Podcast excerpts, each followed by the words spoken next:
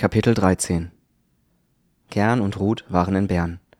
Sie wohnten in der Pension Immergrün. Sie stand auf Binders Liste. Man konnte dort zwei Tage bleiben, ohne polizeilich angemeldet zu werden. Am zweiten Abend klopfte es sehr spät an Kerns Zimmertür. Er war schon ausgezogen und gerade dabei, zu Bett zu gehen. Ohne sich zu rühren, wartete er einen Moment. Es klopfte wieder. Lautlos. Auf nackten Füßen lief er zum Fenster. Es war zu hoch, um herunterzuspringen, und es gab auch nirgendwo eine Regenrinne, um daran hochzuklettern. Langsam ging er zurück und öffnete die Tür. Ein Mann von etwa 30 Jahren stand draußen. Er war einen Kopf größer als Kern, hatte ein rundes Gesicht mit wasserblauen Augen und weißblonden, krausen Haaren und hielt einen grauen Velourhut in den Händen, an dem er nervös herumfingerte. Entschuldigen Sie, sagte er, ich bin ein Emigrant wie Sie Kern hatte das Gefühl, als wüchsen ihm plötzlich Flügel.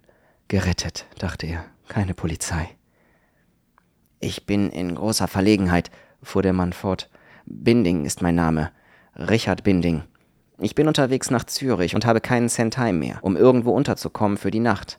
Ich will Sie nicht um Geld bitten. Ich wollte Sie nur fragen, ob ich die Nacht hier auf dem Fußboden schlafen kann. Kern sah ihn an. In diesem Zimmer? Auf dem Fußboden? Ja, ich bin das gewohnt, und ich werde Sie bestimmt nicht stören.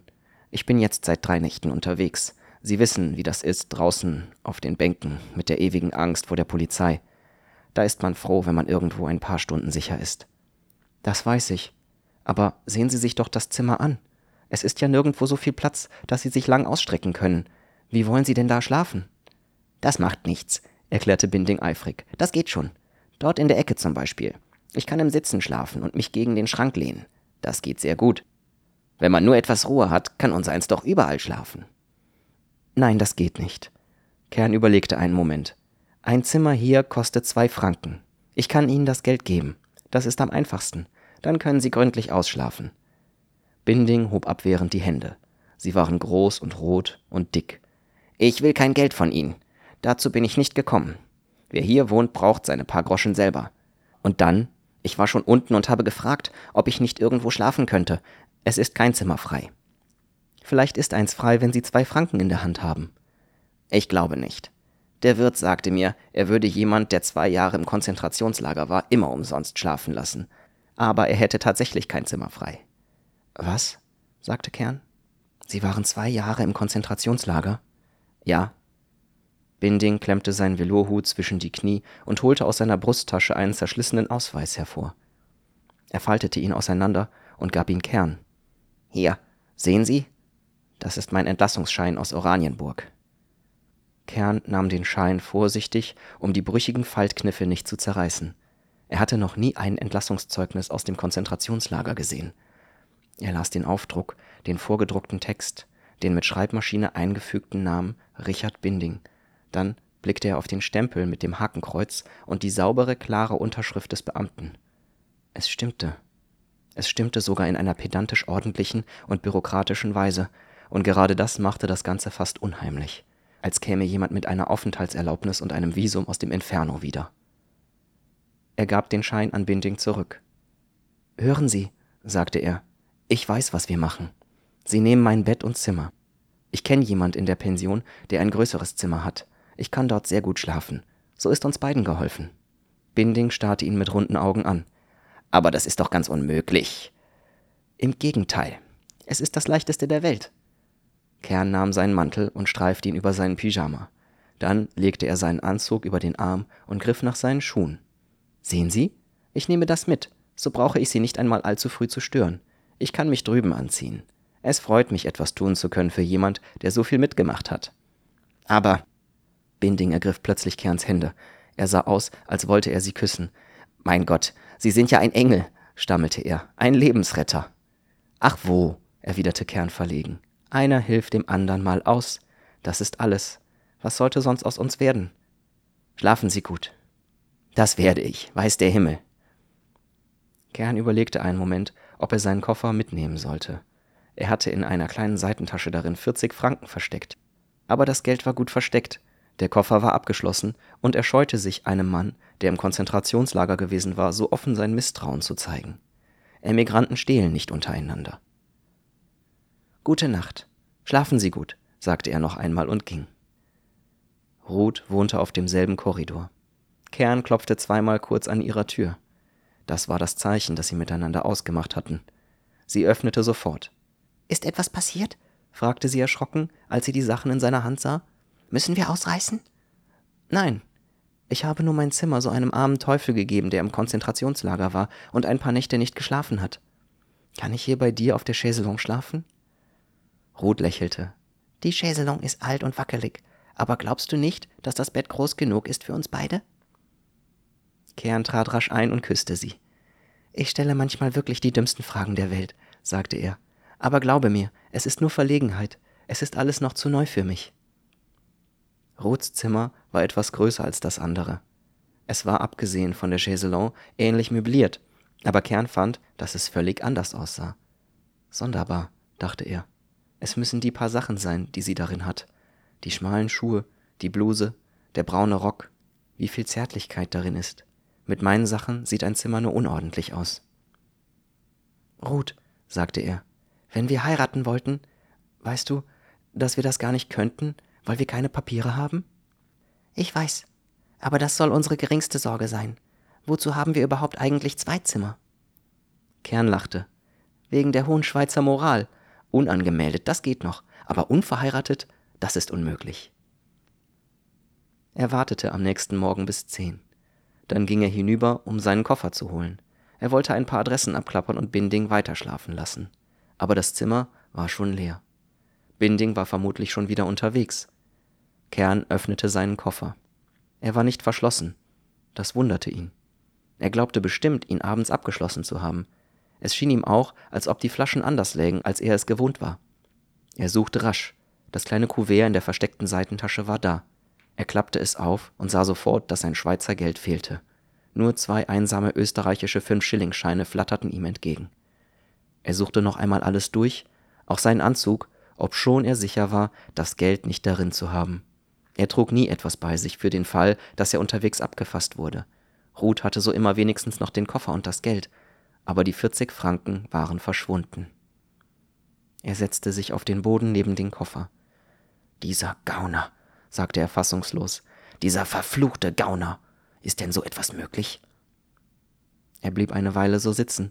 Dann überlegte er, ob er Ruth Bescheid sagen sollte, aber er beschloss, das erst zu tun, wenn es nicht anders mehr möglich war. Er wollte sie nicht früher als unbedingt notwendig beunruhigen. Schließlich nahm er die Listen Binders heraus und notierte sich eine Anzahl Berner Adressen. Dann packte er seine Taschen voll Seife, Schnürsenkel, Sicherheitsnadeln und Toilettwasser und ging die Treppen hinunter. Unten traf er den Wirt. Kennen Sie einen Mann, der Richard Binding heißt? fragte er. Der Wirt dachte eine Zeit lang nach. Dann schüttelte er den Kopf. Ich meine jemand, der gestern Abend hier war. Er hat ein Zimmer verlangt. Gestern Abend hat niemand ein Zimmer verlangt. Ich war ja gar nicht da. Ich war bis zwölf Uhr kegeln. Ach so. Hatten Sie denn Zimmer frei? Ja, drei. Die sind auch heute noch frei. Erwarten Sie noch jemand? Sie können Nummer sieben haben auf Ihrem Korridor. Nein, ich glaube nicht, dass der, auf den ich warte, wiederkommt. Er wird schon unterwegs nach Zürich sein. Mittags hatte Kern drei Franken verdient. Er ging in ein billiges Restaurant, um ein Butterbrot zu essen und dann gleich wieder zu hausieren. Er blieb vor der Theke stehen und aß hungrig. Plötzlich fiel ihm das Sandwich fast aus der Hand. Er hatte an einem der entferntesten Tische Binding erkannt. Mit einem Ruck steckte er den Rest des Butterbrotes in den Mund, schluckte es herunter und ging langsam auf den Tisch zu. Binding saß allein, die Ellenbogen aufgestemmt vor einer großen Schüssel Schweinekoteletts mit Rotkohl und Kartoffeln und aß selbstvergessen. Er blickte erst auf, als Kern dicht vor ihm stand. Ah, sie da, sagte er nachlässig. Wie geht's? Mir fehlen 40 Franken in meiner Brieftasche, sagte Kern. Bedauerlich, erwiderte Binding und schluckte ein großes Stück Braten hinunter. Wirklich bedauerlich. Geben Sie mir den Rest, den Sie noch haben, heraus, und die Sache ist erledigt. Binding trank einen Schluck Bier und wischte sich den Mund. Die Sache ist doch so erledigt, erklärte er gemütlich. Oder was hatten Sie sonst vorzutun? Kern starrte ihn an. Er hatte in seiner Wut bisher noch nicht daran gedacht, dass er tatsächlich nichts tun konnte. Wenn er zur Polizei ging, würde er nach Papieren gefragt, um selbst mit eingesperrt und ausgewiesen. Er musterte Binding mit zusammengekniffenen Augen. Keine Chance, sagte dieser. Sehr guter Boxer, 40 Pfund schwerer als Sie. Außerdem bei Krach im Lokal, Polizei und Ausweisung. Kern hätte im Augenblick wenig danach gefragt, was mit ihm selbst passiert wäre, aber er dachte an Ruth. Binding hatte recht.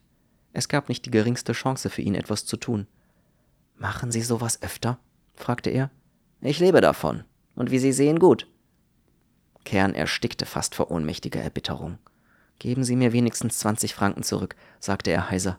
Ich brauche das Geld, nicht für mich, für jemand anders, dem es gehört. Binding schüttelte den Kopf. Ich brauche das Geld selbst. Sie sind billig davongekommen. Sie haben für 40 Franken die größte Lehre empfangen, die es im Leben gibt. Nicht vertrauensselig zu sein. Das stimmt. Kern starrte ihn an. Er wollte gehen, aber er konnte nicht. Ihre ganzen Papiere. Das war natürlich alles Schwindel. Denken Sie an? Nein, erwiderte Binding. Ich war im Konzentrationslager. Er lachte. Allerdings wegen Diebstahls bei einem Gauleiter. Seltener Fall. Er langte nach dem letzten Kotelett, das noch in der Schüssel lag. Im nächsten Moment hatte Kern es in der Hand.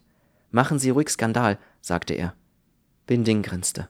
Ich denke nicht daran. Ich bin ziemlich satt. Lassen Sie sich einen Teller bringen und nehmen Sie von dem Rotkohl dazu. Ich bin sogar bereit, Ihnen ein Glas Bier zu spendieren. Kern erwiderte nichts. Er war an der Grenze, sich zu prügeln mit allem, was ihm in die Hand gekommen wäre. Rasch drehte er sich um und ging, das erbeutete Kotelett in der Hand. An der Theke ließ er sich etwas Papier geben, um es einzupacken.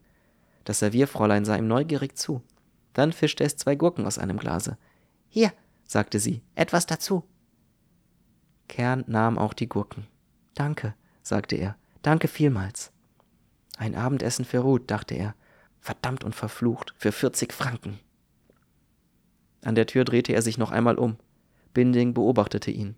Kern spuckte aus. Binding salutierte lächelnd mit zwei Fingern der rechten Hand. Hinter Bern begann es zu regnen. Roth und Kern hatten nicht mehr genug Geld, um die Eisenbahn bis zum nächsten größeren Ort zu nehmen. Sie besaßen zwar noch eine kleinere eiserne Reserve, aber die wollten sie erst in Frankreich angreifen. Ungefähr 50 Kilometer weit nahm ein vorüberkommendes Auto sie mit. Dann mussten sie zu Fuß gehen. Kern traute sich nur selten in den Dörfern etwas zu verkaufen. Es fiel zu sehr auf. Sie schliefen im selben Ort immer nur eine Nacht. Sie kamen abends spät, wenn die Polizeibüros schon geschlossen waren, und gingen morgens, ehe sie wieder geöffnet wurden. So waren sie immer schon aus dem Ort heraus, wenn das Anmeldeformular zur Gendarmerie gegeben wurde. Binders Liste versagte für diesen Teil der Schweiz, sie enthielt nur die größeren Städte. In der Nähe von Murten schliefen sie in einer leeren Scheune. Nachts prasselte ein Wolkenbruch hernieder, das Dach war schadhaft, und als sie erwachten, waren sie bis auf die Haut nass. Sie versuchten ihre Sachen zu trocknen, aber sie konnten kein Feuer machen. Alles war feucht, und sie fanden nur mit Mühe einen Fleck, wo es nicht durchgeregnet hatte. Sie schliefen eng aneinander gedrückt, um sich zu wärmen. Aber ihre Mäntel, mit denen sie sich zudeckten, waren zu nass. Sie wachten vor Kälte wieder auf. So warteten sie bis zum Morgengrauen. Dann brachen sie auf. Das Gehen wird uns warm machen, sagte Kern. Irgendwo werden wir in einer Stunde auch schon etwas Kaffee kriegen. Ruth nickte. Vielleicht kommt die Sonne durch, dann werden wir rasch trocken sein. Aber es blieb den ganzen Tag über kalt und böig. Regenschauer jagten über die Felder. Es war der erste sehr kalte Tag des Monats. Die Wolken hingen faserig und tief, und nachmittags prasselte ein zweites schweres Wetter hernieder. Ruth und Kern warteten es in einer kleinen Kapelle ab. Es war sehr dunkel, und nach einer Weile begann es zu donnern, und Blitze zuckten durch die bunten Glasscheiben, auf denen Heilige in Blau und Rot Spruchbänder über den Frieden des Himmels und der Seele in ihren Händen hielten. Kern fühlte, dass Ruth zitterte. Ist dir sehr kalt? fragte er. Nein, nicht sehr. Komm, wir gehen etwas umher. Das ist besser. Ich habe Angst, dass du dich erkältest. Ich erkälte mich nicht. Lass mich nur etwas so sitzen. Bist du müde? Nein, ich möchte nur einen Augenblick noch so sitzen. Willst du nicht doch lieber umhergehen? Nur ein paar Minuten. Man soll in nassen Sachen nicht so lange sitzen. Der Steinboden ist zu kalt. Gut. Sie ging langsam durch die Kapelle. Ihre Schritte hallten in dem leeren Raum. Sie gingen an den Beichtstühlen vorbei, deren grüne Vorhänge sich in der Zugluft bauschten, um den Altar herum, zur Sakristei und zurück. Bis Murten sind es noch neun Kilometer, sagte Kern. Wir müssen sehen, dass wir vorher unterkommen. Neun Kilometer können wir noch ganz gut schaffen. Kern murmelte etwas. Was sagst du? fragte Ruth. Nichts. Ich verfluche nur einen gewissen Binding. Sie schob ihre Hand unter seinen Arm. Vergiss es. Das ist am einfachsten. Ich glaube, es hört auch schon auf zu regnen. Sie gingen hinaus. Es tröpfelte noch, aber über den Bergen stand ein mächtiger Regenbogen. Er überspannte das ganze Tal wie eine riesige bunte Brücke. Hinter den Wäldern, zwischen den zerborstenen Wolken, stürzte ein Schwall gelb-weißen Lichts über die Landschaft. Sie konnten die Sonne nicht sehen, sie sahen nur das Licht, das wie ein leuchtender Nebel hervorbrach. Komm, sagte Ruth, jetzt wird es besser. Abends kamen sie an einen Schafstall. Der Hirt, ein älterer, schweigsamer Bauer, saß vor der Tür. Zwei Schäferhunde lagen neben ihm. Sie stürzten den beiden bellend entgegen. Der Bauer nahm die Pfeife aus dem Mund und pfiff sie zurück. Kern ging auf ihn zu. Können wir die Nacht hier schlafen? Wir sind nass und müde und können nicht weiter. Der Mann sah ihn lange an. Es ist ein Heuboden oben, sagte er dann. Das ist alles, was wir brauchen. Der Mann sah ihn wieder eine Zeit lang an. Geben Sie mir Ihre Zündhölzer und Ihre Zigaretten, sagte er schließlich. Es ist viel Heu da. Kern gab sie ihm. Sie müssen die Leiter drinnen emporklettern, erklärte der Bauer. Ich schließe den Stall hinter Ihnen ab. Ich wohne im Ort. Morgen früh lasse ich Sie dann heraus. Danke, danke vielmals. Sie kletterten die Leiter hinauf. Oben war es halb dunkel und warm. Nach einer Weile kam der Bauer. Er brachte ihnen Weintrauben, etwas Schafskäse und dunkles Brot. Ich schließe jetzt ab, sagte er. Gute Nacht. Gute Nacht und vielen Dank. Sie horchten, bis er unten war. Dann zogen sie ihre nassen Sachen aus und legten sie auf das Heu. Sie kramten ihre Nachtsachen aus den Koffern und fingen an zu essen. Sie waren sehr hungrig. Wie schmeckt es? fragte Kern. Wunderbar. Ruth lehnte sich an ihn. Wir haben Glück, was? Sie nickte. Unten schloss der Bauer ab. Der Heuboden hatte ein rundes Fenster. Sie hockten sich daran und sahen den Bauern fortgehen. Der Himmel war klar geworden, er spiegelte sich im See. Der Bauer ging langsam über die abgemähten Felder mit dem bedächtigen Schritt von Menschen, die der Natur täglich nahe sind. Außer ihm war niemand zu sehen. Er ging allein über die Felder, und es schien, als trüge er auf seinen dunklen Schultern den ganzen Himmel. Sie saßen am Fenster, bis die farblose Stunde vor der Nacht alles Licht grau machte. Das Heu wuchs hinter ihnen im Spiel der Schatten zu einem fantastischen Gebirge. Sein Geruch mischte sich mit dem Geruch von Torf und Whisky, den die Schafe ausströmten. Sie konnten sie durch die Bodenluke sehen, undeutliches Gewimmel von flockigen Rücken mit vielen kleinen Lauten, das allmählich ruhiger und stiller wurde. Am nächsten Morgen kam der Bauer und schloss den Stall auf. Kern ging hinunter, Ruth schlief noch.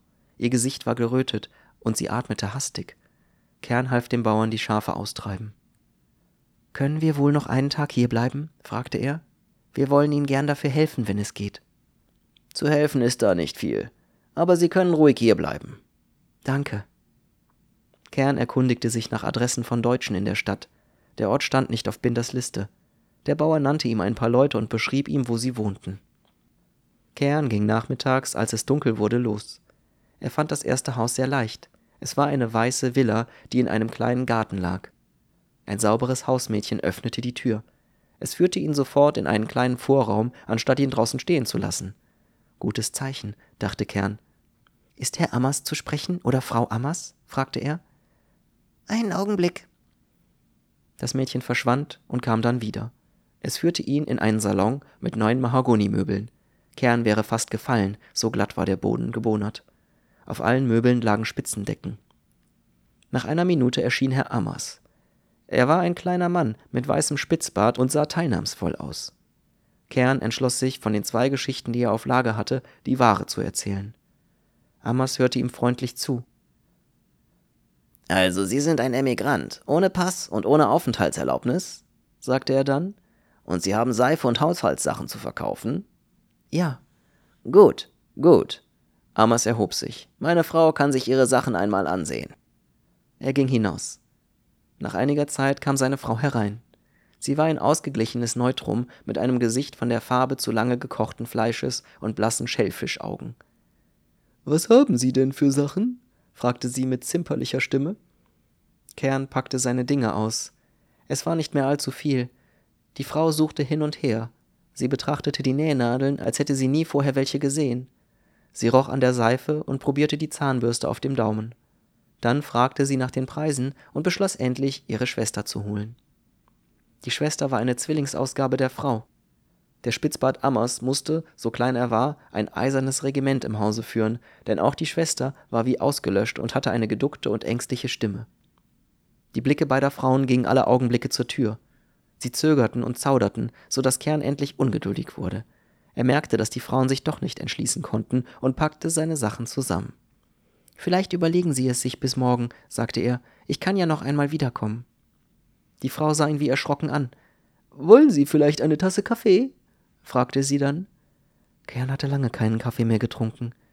Wenn Sie gerade einen da haben? Ja, doch. Sofort. Einen Augenblick. Sie schob sich hinaus, ungeschickt wie eine schiefe Tonne, doch schnell. Die Schwester blieb im Zimmer.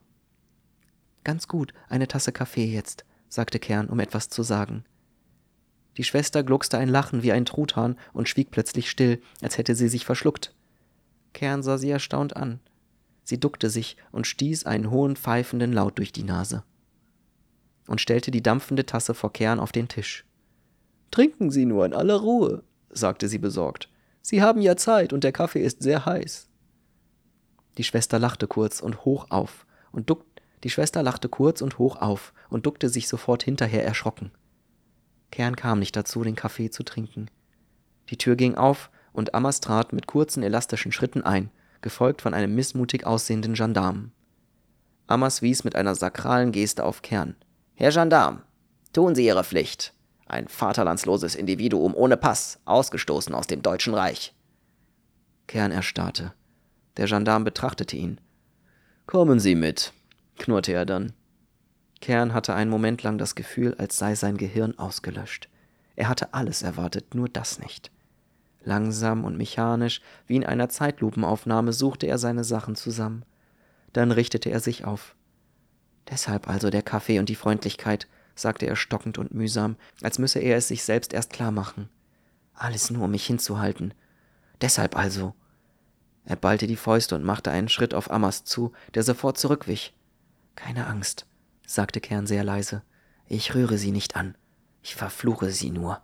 Ich verfluche sie und ihre Kinder und ihre Frau mit der ganzen Kraft meiner Seele.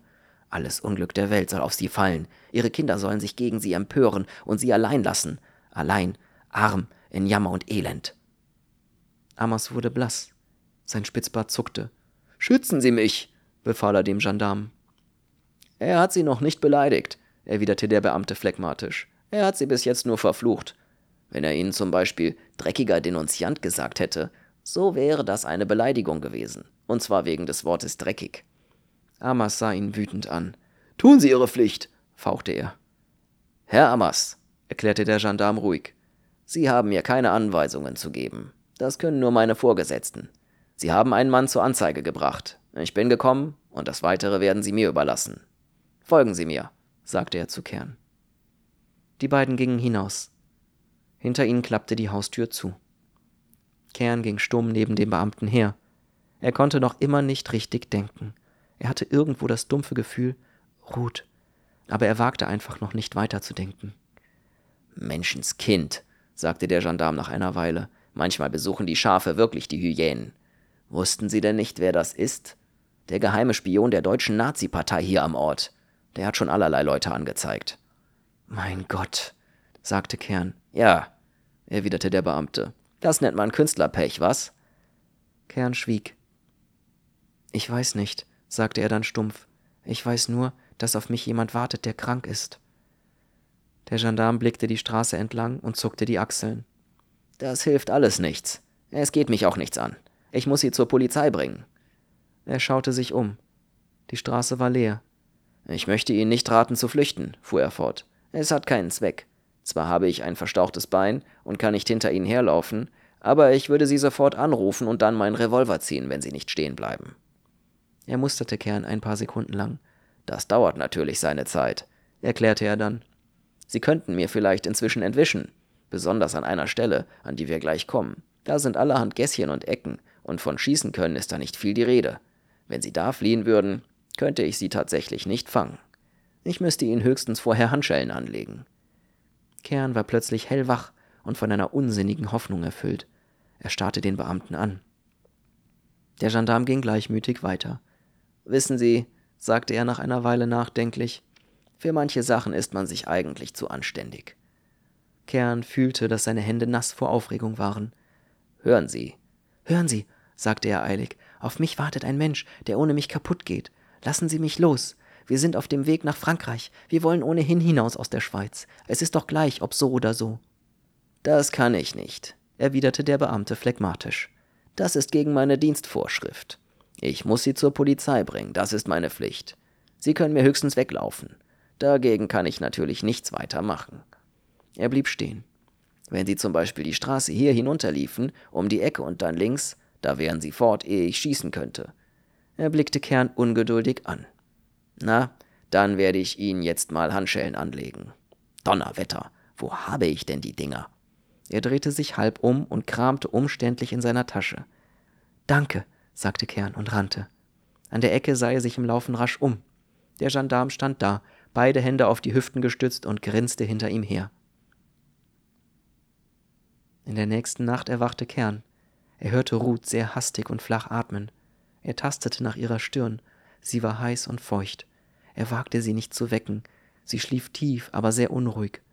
Das Heu roch stark, obschon Decken und grobe Tücher darüber gebreitet waren. Nach einiger Zeit erwachte sie von selbst.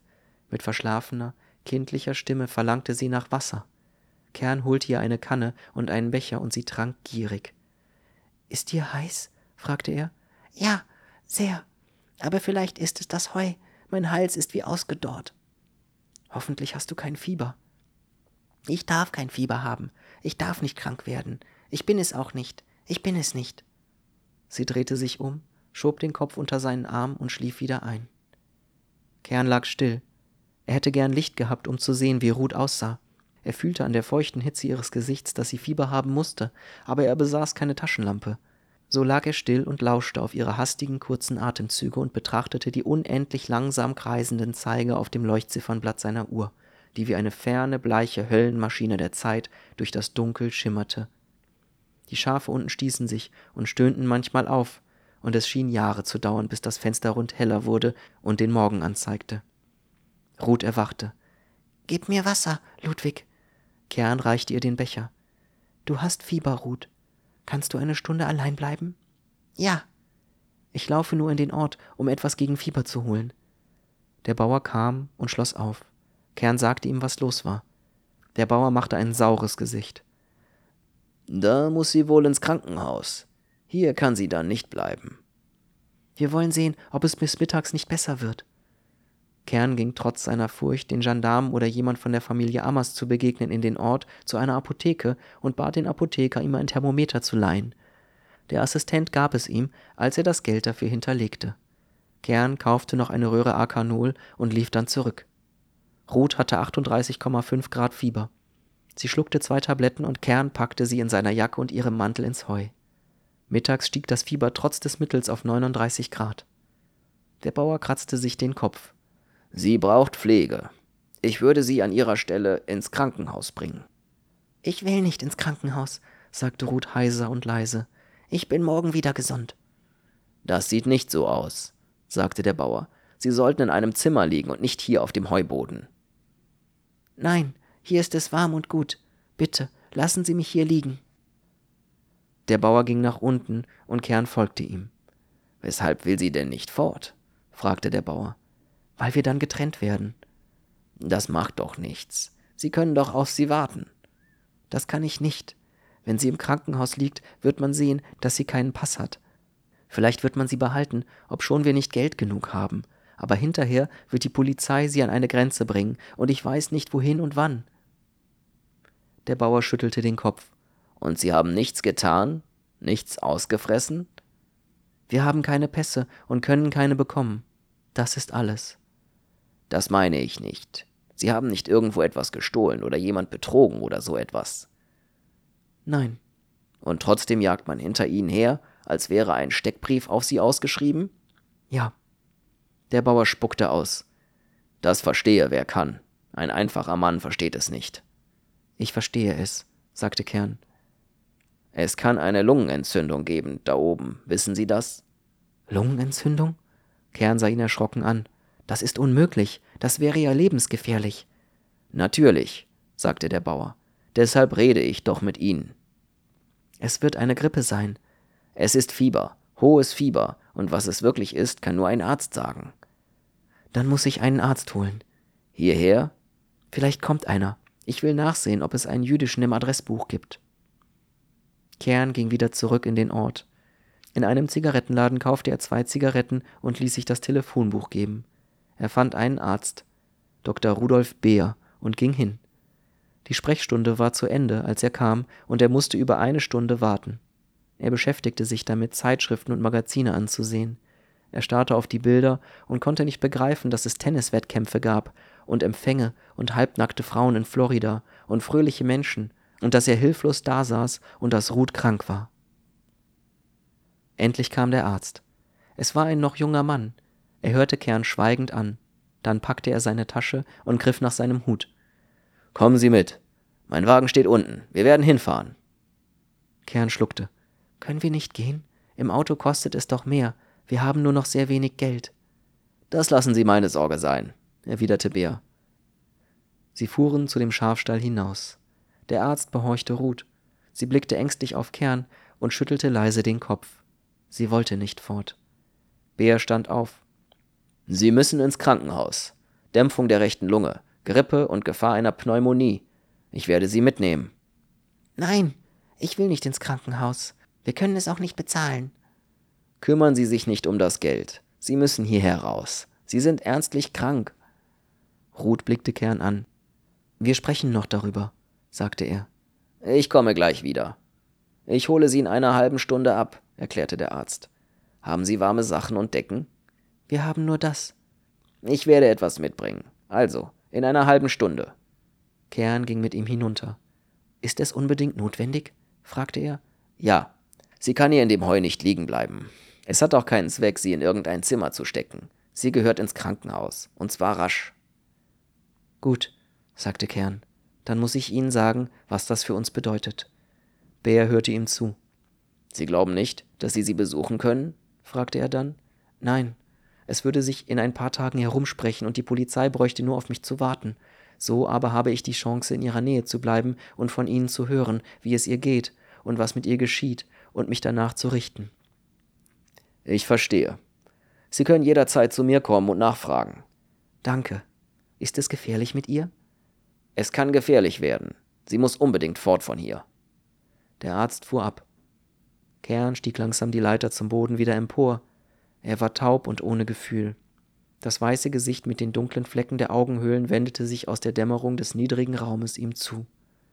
Ich weiß, was du sagen willst, flüsterte Ruth. Kern nickte. Es geht nicht anders. Wir müssen glücklich sein, dass wir diesen Arzt gefunden haben. Ich bin sicher, du kommst umsonst ins Krankenhaus. Ja. Sie starrte vor sich hin. Dann richtete sie sich plötzlich erschrocken auf. Mein Gott, mein Gott, wo bleibst du denn, wenn ich ins Krankenhaus komme? Und wie sehen wir uns wieder? Du kannst ja nicht kommen, sie verhaften dich vielleicht dort. Er setzte sich neben sie und nahm ihre heißen Hände fest in seine. Ruth, sagte er, wir müssen jetzt sehr klar und vernünftig sein. Ich habe alles schon überlegt. Ich bleibe hier und verstecke mich. Der Bauer hat es mir erlaubt.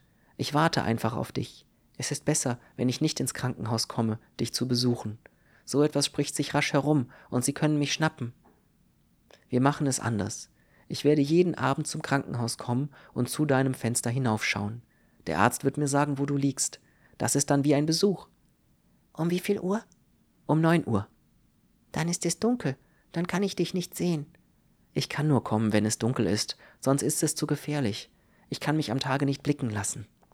Du sollst überhaupt nicht kommen. Lass mich nur. Es wird schon gehen. Doch, ich komme.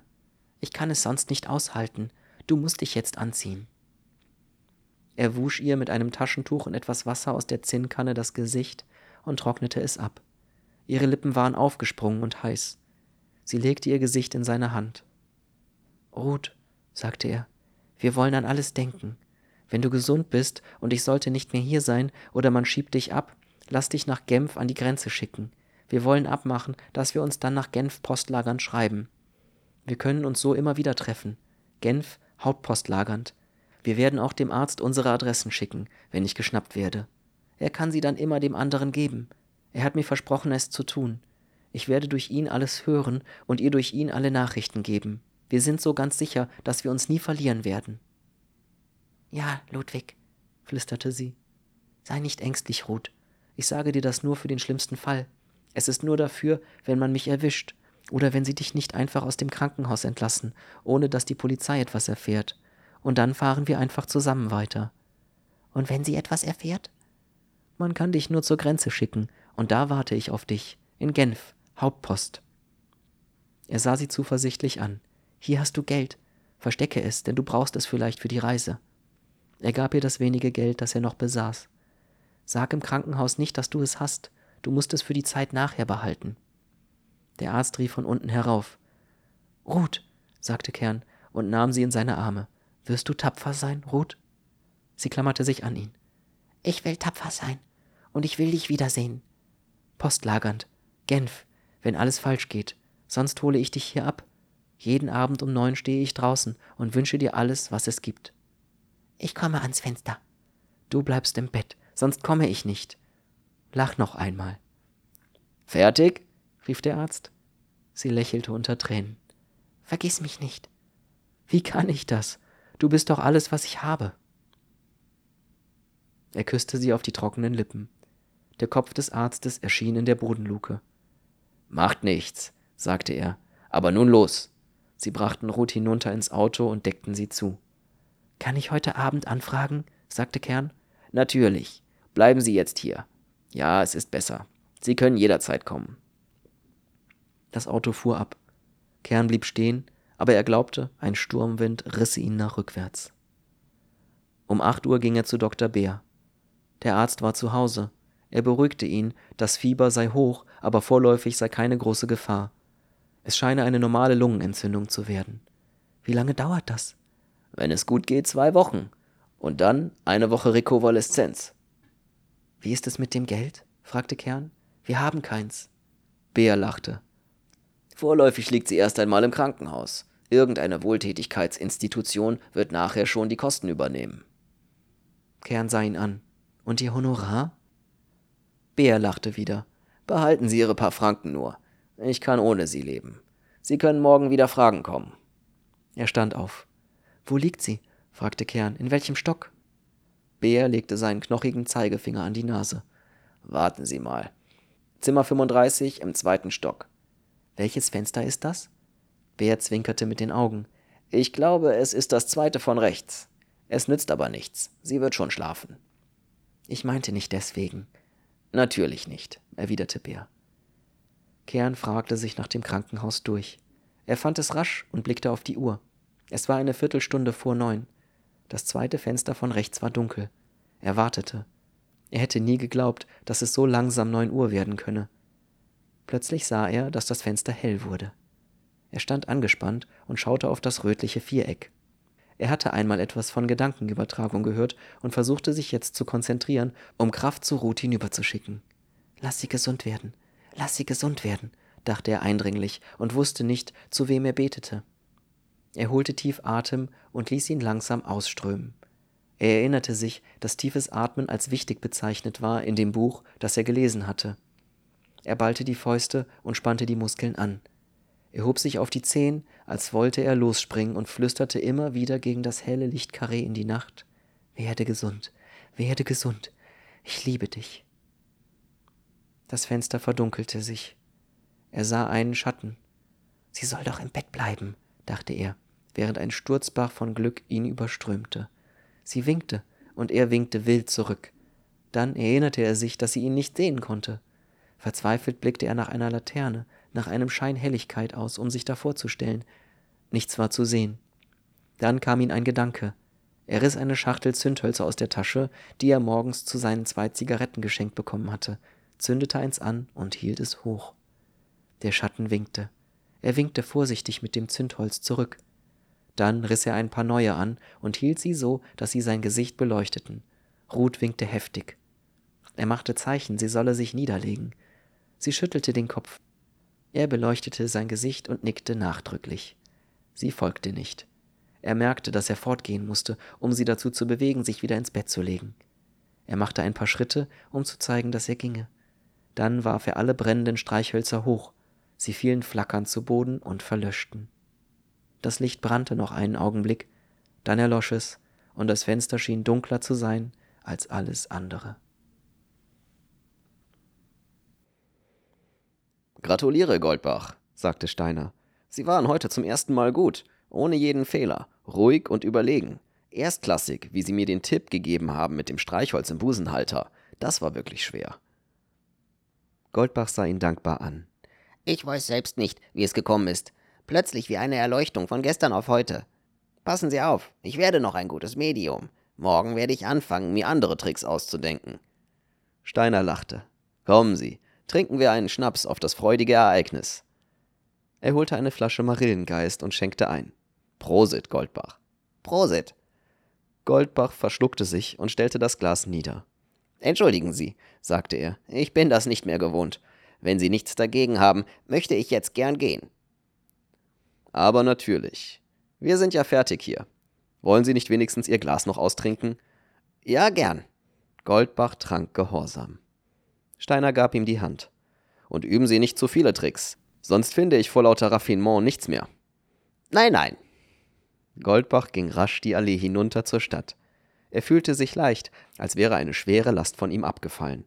Aber es war eine Leichtigkeit ohne Freude, als wären seine Knochen voll Luft und sein Wille aus Gas, nicht mehr lenkbar und jedem Winde preisgegeben. Ist meine Frau da? fragte er das Mädchen an der Tür der Pension. Nein, das Mädchen fing an zu lachen. Weshalb lachen Sie denn? fragte Goldbach befremdet. Warum soll ich nicht lachen? Ist es verboten zu lachen? Goldbach sah sie abwesend an. So meine ich das nicht, murmelte er. Lachen Sie nur. Er ging den schmalen Korridor entlang in sein Zimmer und horchte nach nebenan. Er hörte nichts. Sorgfältig bürstete er seine Haare und seinen Anzug. Dann klopfte er an die Verbindungstür, obschon das Mädchen gesagt hatte, seine Frau sei nicht da. Vielleicht ist sie ja inzwischen gekommen, dachte er. Vielleicht hat das Mädchen sie nicht gesehen. Er klopfte noch einmal. Niemand antwortete. Er drückte vorsichtig die Klinke herunter und trat ein. Das Licht am Spiegel brannte. Er starrte auf das Licht wie ein Schiffer auf einen Leuchtturm. Sie wird gleich wiederkommen, dachte er, sonst würde das Licht nicht brennen. Er wusste schon, irgendwo in seinem luftleichen Knochen, in dem grauen Aschengewirr seiner Adern, dass sie nicht wiederkommen würde. Er wusste es unterhalb seiner Gedanken, aber sein Kopf hielt mit dem Eigensinn der Angst, wie an einem Balken, der ihn vor der Flut retten könne, an den sinnlosen Worten fest. Sie muss wiederkommen, sonst würde das Licht nicht brennen. Dann entdeckte er die Leere des Zimmers. Die Bürsten und die Cremetöpfe vor dem Spiegel fehlten. Eine Tür des Schrankes stand halb offen, und der rosa und pastellfarbene Fleck der Kleider fehlte in der Öffnung. Sie gähnte schwarz und verlassen. Nur der Geruch im Zimmer war noch da. Ein Hauch Leben, aber auch schon dünner. Erinnerung und lauernder Schmerz. Dann fand er den Brief und wunderte sich stumpf, dass er ihn so lange nicht gesehen hatte. Er lag mitten auf dem Tisch.